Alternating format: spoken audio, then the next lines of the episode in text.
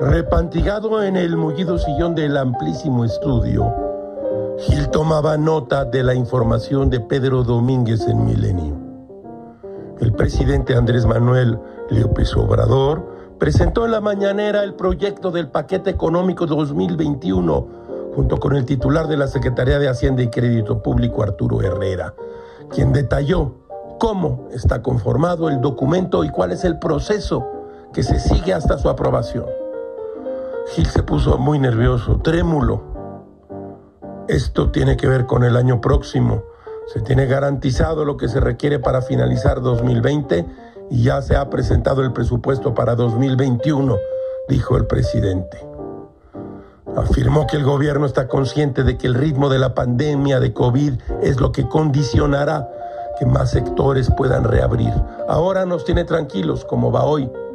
A pesar de que ha habido un proceso de reapertura gradual, hay una clara tendencia decreciente de los contagios.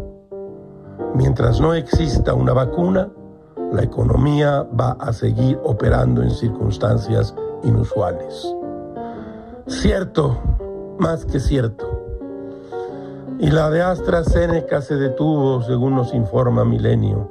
Me caches en 20. Todo es muy raro, caracho, como diría Eleanor Roosevelt. El futuro pertenece a quienes creen en la belleza de sus sueños.